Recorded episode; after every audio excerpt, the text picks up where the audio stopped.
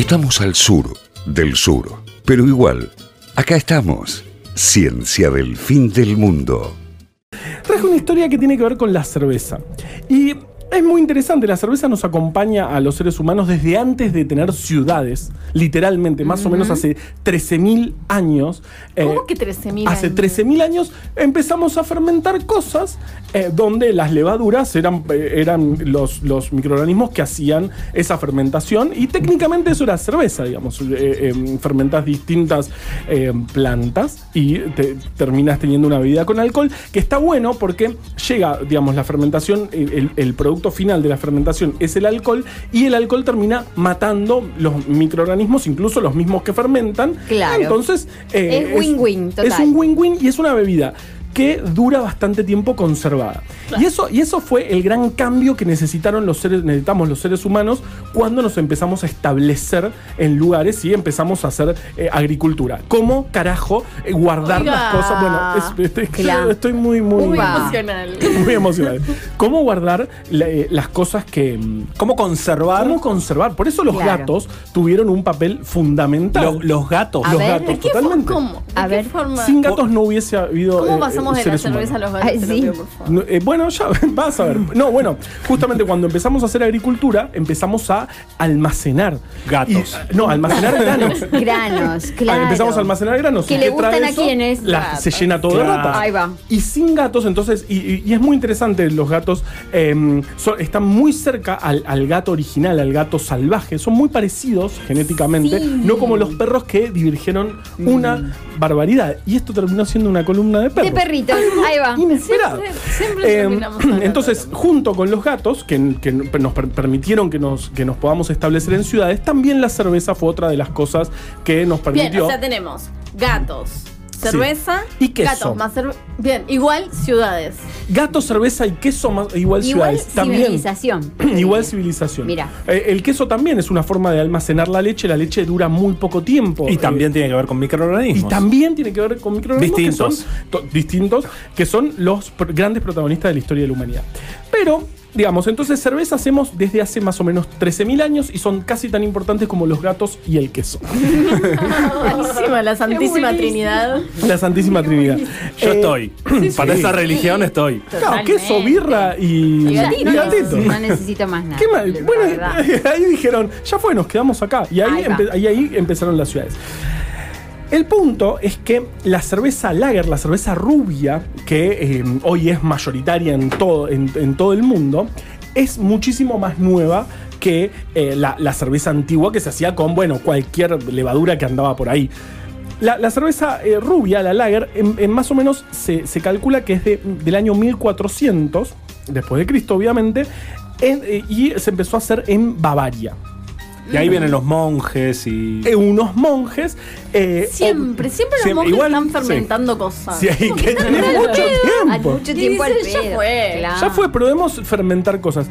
Y ahí se usó eh, por primera vez la eh, levadura Saccharomyces pa- pastorianus, si lo dije bien más o menos por ahí, que es una, una levadura muy interesante porque puede fermentar y puede vivir en frío. Ah, Y esa es la gran diferencia y es lo que permite la cerveza rubia. La cerveza rubia está fermentada en frío y para eso se necesitan microorganismos que puedan vivir en frío. frío. Y la, la, la, mm, eh, ¿cómo se llama? La mm, levadura original, que es Sac- Saccharomyces cerevisiae, eh, no aguanta en el frío, fermenta a temperatura ambiente. Entonces, en algún momento se sabe, digamos, se está registrado que en 1400 en Bavaria se empezó a hacer cerveza rubia. Y también está, está datado que mm, en esa época se empezó a usar esta eh, levadura Saccharomyces pastorianus o algo así, que es un híbrido de Cerevisiae, que es la que vive a temperatura ambiente, con una nueva levadura que de alguna manera llegó a eh, ese lugar donde estaban los monjes probando cosas y la otra, la que hizo... eh, La quiso el, el- el segundo. ¿Qué, ¿Por qué lo compliqué? Si venía bien, Pero era fácil. venía derechito. Venía derechito. Y sin No sé. ninguna pregunta de nadie, ¿eh? No. Solito. Es terrible. No, no, no. no. Bueno, empecemos todo de nuevo. No. Eh, o sea, Bavaria. tenemos en Bava- lo- los monjes agarraron una, una, una levadura nueva que se llama Pastorianus. Sí. Pastorianus viene del híbrido de Saccharomyces cerevisiae La de toda la y vida. otra que se llama Evayanus. Evayanus Ah, o algo así. Saccharomyces, todas son Saccharomyces, Evayanus. Esas dos hibridaron de alguna manera y generaron la nueva levadura que se usa para la cerveza rubia, espectacular porque es capaz de fermentar en frío. ¿La, la sacaron de algún nicho ecológico, sa- sabes? Ah, esa es una, esa es una pregunta. ¿De dónde apareció esa nueva levadura capaz de fermentar en frío? Se especula que en una cervecería, en algún lugar donde, donde guardaban, eh, guardaban los granos, en la época de mucho frío, donde se guardaban los granos, un día encontraron de casualidad esta nueva levadura, eh, estos monjes que, como decía Juli, capaz les sobraba el tiempo, entonces, ah, mira, qué sé yo, bueno, tuc, ah, mira, esta funciona en frío, planazo. Y así hi- hicieron la cerveza que eh, llegó a todo el mundo. Pero, Claro, el- porque el hecho de que funcionen en frío o a temperatura ambiente Sí. también tiene que ver que a temperatura ambiente funcionan un montón de otros microorganismos que te cagan la cerveza. Claro, Claro. entonces es mucho más. claro, totalmente. Eh, cualquier eh, microorganismo, incluso los que son patógenos, andan bárbaro. Ah, y los que te pudren la birra, andan bárbaro a temperatura ambiente y no tan bien o no, no pueden hacerlo eh, en frío. Entonces, eso fue realmente una revolución en la cerveza más o menos en el año 1400.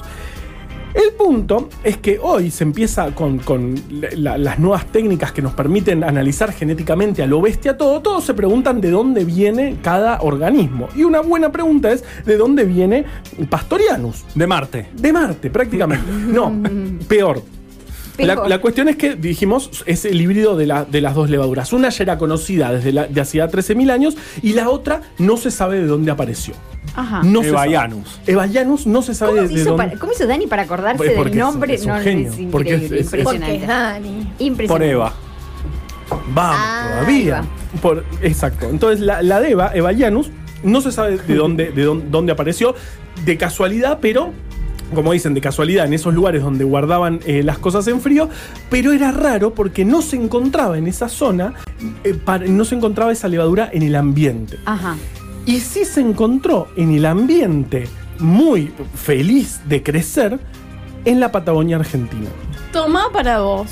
Y eh, no solo en la Patagonia Argentina se encontró esa levadura, sino que se encontró evidencia de eh, pedazos de cerámica con restos de esa levadura. O sea que lo estaban usando. O O, sea, que, que la lo- estaban usando como fermentador. Momento. O sea que lo trajo un ave.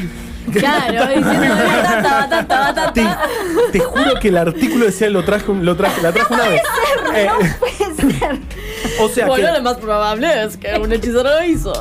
fue un hechizo de Marte vino antes de, que, de Sudamérica. ¡Qué bárbaro! O sea, viejo, relájense. O sea, muchas veces en Sudamérica tuvo la innovación. Y aparte, Vamos a tiene tener de que mandar malo? otra expedición a Atlantis con gente untada en salame para de- evidenciar que es posible que la Patagonia haya tenido contacto con Bavaria. Totalmente, Ay, totalmente. mío.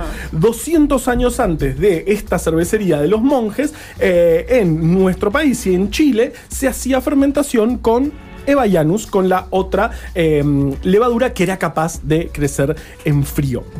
Y bueno, el, el artículo decía eso, no se sabe cómo, el viaje es, es- es- es una incógnita, no se sabe dónde ocurrió esto, Pero en la naturaleza allá no estaba. en la naturaleza ya no la encontraban en ningún lado, solo algún rastrito. Aparte, eh, en, en- digamos, en Europa tienen muchísima capacidad para secuenciar todo, de agarrar pedazos de tierra y ver qué microorganismos hay, cosa que en nuestro continente, a pesar de muchas veces ser mucho más interesante lo que pueda aparecer en esos suelos, se, se hace bastante menos. Mira, no me hagas hablar. Ento- bueno, No hablar. entonces, no porque se enoja. No, porque no me- porque se enoja, no porque se enoja. Entonces, el artículo era, era espectacular porque de Latinoamérica sale la cerveza rubia o la capacidad de fermentar con una, con una levadura em, que aguante el frío y eso de alguna manera llegó a, los, a Dublín y bueno, ahí estos monjes empezaron a hacer cerveza.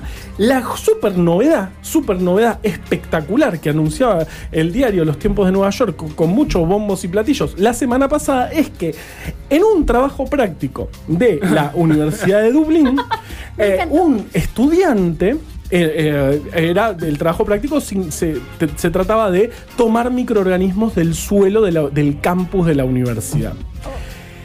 Tomaron microorganismos del su- del suelo y un, y un estudiante encontró, al parecer, porque todavía no están los datos finales, no está el paper publicado, eh, parece que encontraron a el Bayanus ahí, en, digamos, en el ambiente y es la primera evidencia de esta. O sea, mirá cómo se, se vuelven locos buscando en Sí, todos sí. lados. Mirá, mirá, mirá, la encontré una vez Igual, rascando. igual, pido. ¿Cuáles son las chances de que esté ahí porque se les cayó la birra ahí? Tal cual. Se les cayó a la esta birra altura. Es. Dublín, además es Dublín. O sea, no hay 800 un lugar años. donde no Claro. hay una persona tomando una literalmente cerveza. abrís la canilla y sale birra. claro. Eh, eh, no, decían que justamente era, era, pero digamos, por ahí se les cayó, pero es un ambiente, estaban muy contentos, después es un ambiente en Que el la cual. podían reclamar para ellos. Claro, en- en- en- es un ambiente en el cual la, esta levadura puede sobrevivir. Ah, menos mal. Entonces Claro. No, no podés No sea, no sea cosa que tengamos que buscarla en el fin del mundo hasta el fin de los tiempos. Totalmente. Por favor. Eh, así que. Ahora, si lo encontrás en una vasija datado en 1200, es Listo. casualidad. Es casualidad. pero- que lo encontré en el piso ahora en el siglo XXI y eso demuestra que, que es nosotros la encontramos. Claro. Ah, ah, sí, hay muchas cosas que probablemente sí ellos la hayan encontrado, pero suelten que mucho también es de nuestro lado. Es un viejo, es un planeta eh, grande, respeten al claro. sur. Qué bárbaro. Así que la birra es nuestra, hay que seguir a pedirle. eh, eh, encima la, la rubia tampoco, qué sé yo, la Yo Budweiser. Sí, yo también, yo también, yo Rubia. también. Pero es nuestra. A partir de ahora voy a tomar solamente cerveza rubia porque es la nuestra. Es la latinoamericana. La Y la.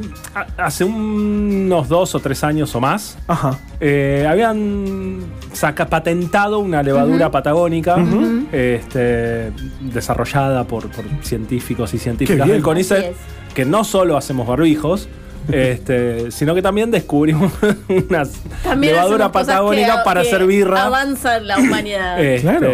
Pero no me acuerdo si era de Bayanos. Bueno, Eh, lo- pero eh, está Ojalá, patentada. ¿sabes qué? Ojalá que esté patentada. Ojalá que esté patentada y Sí, sea nuestra y ellos se quieran matar porque ahora tienen que Total. pagarnos cada vez que sacan un litro de vino.